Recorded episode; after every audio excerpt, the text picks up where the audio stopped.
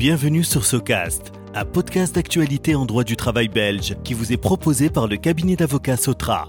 Lors de chaque épisode, nous discutons des nouveautés législatives ou jurisprudentielles qui méritent votre intérêt. Nous vous souhaitons un moment agréable et instructif.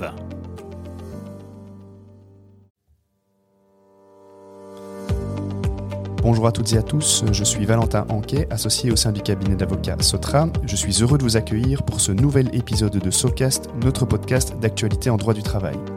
Aujourd'hui, j'ai le plaisir d'introduire maître Aileen Osturk. Nous évoquons ensemble la nouvelle procédure en matière de réintégration des travailleurs en incapacité de travail. Il s'agit du trajet de réintégration dit 2.0, euh, une procédure qui est applicable depuis ce 1er octobre. Alors Aileen, bonjour. Une première question. Quelles sont les raisons euh, qui justifient cette réforme? Alors, le précédent régime en matière de trajet de réintégration présentait plusieurs lacunes, et notamment des résultats mitigés en termes de retour effectif au travail des malades de longue durée, une forme de détournement de la procédure utilisée par les employeurs en vue de constater une rupture de la collaboration pour cause de force majeure médicale. Dorénavant, une nouvelle procédure s'applique. Elle vise à répondre à ces difficultés et à rendre plus efficace le mécanisme de la réintégration. Comment? Eh bien, en prévoyant un démarrage plus rapide du trajet de réintégration, en simplifiant l'évaluation de la réintégration par le médecin du travail, en modifiant les délais applicables et enfin et surtout en dissociant le trajet de réintégration de la force majeure médicale qui suppose désormais de suivre une procédure spécifique. Nous aborderons d'ailleurs ce point lors d'un prochain podcast. Alors, si l'on rentre maintenant dans les différentes étapes de ce trajet 2.0, tout d'abord, en quoi consiste l'étape préalable d'information aux travailleurs L'employeur a l'obligation de communiquer au médecin du travail les travailleurs absents pour cause d'incapacité depuis plus d'un mois. Sur cette base d'information, et aussi rapidement que possible, le conseiller en prévention médecin du travail doit prendre individuellement contact avec le travailleur pour l'informer des possibilités de reprise du travail. Il peut notamment s'agir de la possibilité de demander une visite de pré-reprise du travail ou encore d'établir un trajet de réintégration. Qui peut être à l'origine et introduire ce trajet? Avant la réforme, le trajet de réintégration pouvait être demandé par les employeurs, le travailleur, le médecin traitant du travailleur ainsi que le médecin conseil de la mutuelle de ce dernier. Dorénavant, le médecin conseil ne pourra plus faire cette demande.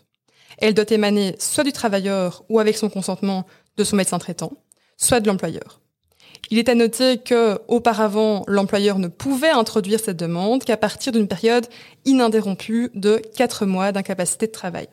Désormais, l'employeur peut introduire cette demande dès trois mois d'incapacité ou dès le moment où le travailleur lui remet une attestation de son médecin traitant dont il ressort une incapacité définitive à effectuer le travail convenu. Petite précision concernant la condition de la période d'incapacité ininterrompue. Si le travailleur reprend le travail mais retombe malade dans les 14 jours de la reprise, on ne tient pas compte de cette reprise et l'incapacité est supposée rester ininterrompue. L'objectif de cette mesure est donc d'initier plus tôt la procédure et d'ainsi donner plus de chances à la réintégration.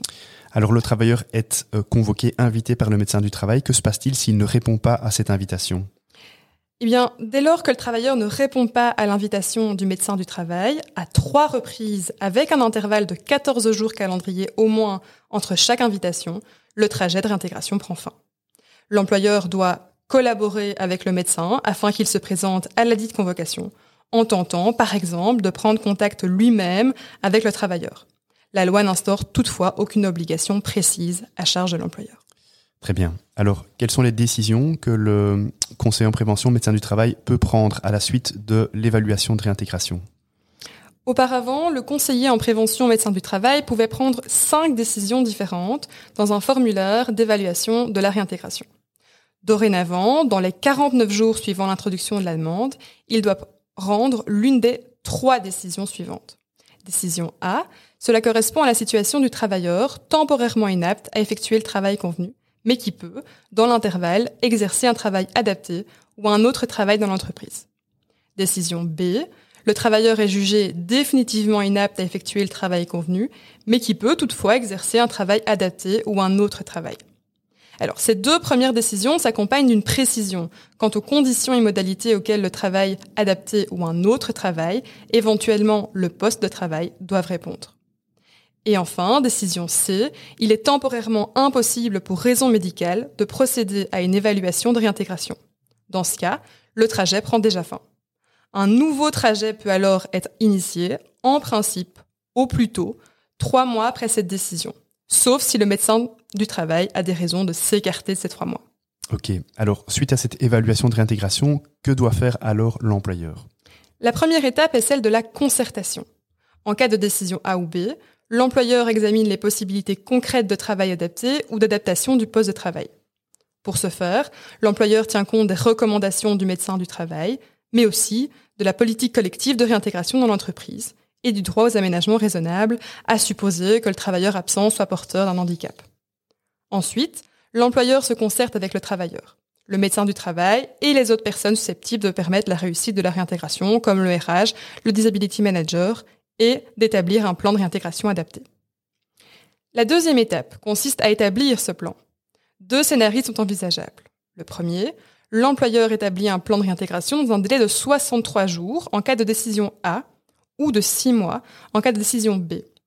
Le travailleur a ensuite 14 jours pour accepter ou refuser ce plan. Passé ce délai, l'employeur doit contacter le travailleur. Ce n'est qu'en l'absence de réponse à cette relance que l'inaction sera considérée comme un refus implicite du plan. Deuxième option, l'employeur constate qu'il est impossible d'établir un plan de réintégration pour des raisons techniques ou objectives à démontrer, ou que cela ne peut être exigé pour des motifs dûment justifiés. Il devra alors motiver sa décision dans un rapport. Ce rapport doit également contenir la preuve de ce que l'employeur a sérieusement considéré les possibilités d'adaptation du poste de travail ou d'un autre travail. Alors attention, il s'agit d'un travailleur porteur d'un handicap, eh bien, il est primordial dans le chef de l'employeur de démontrer le cas échéant qu'il a tout fait afin de réintégrer le travailleur au sein de l'entreprise en respectant le droit de ce dernier à des aménagements raisonnables. Parfait. Alors, en résumé, dans quelles hypothèses le trajet de réintégration 2.0 prend-il fin? Le trajet de réintégration peut prendre fin de quatre manières. Tout d'abord, l'employeur est informé par le médecin du travail du fait que le travailleur n'a pas accepté les invitations répétées à l'évaluation de réintégration.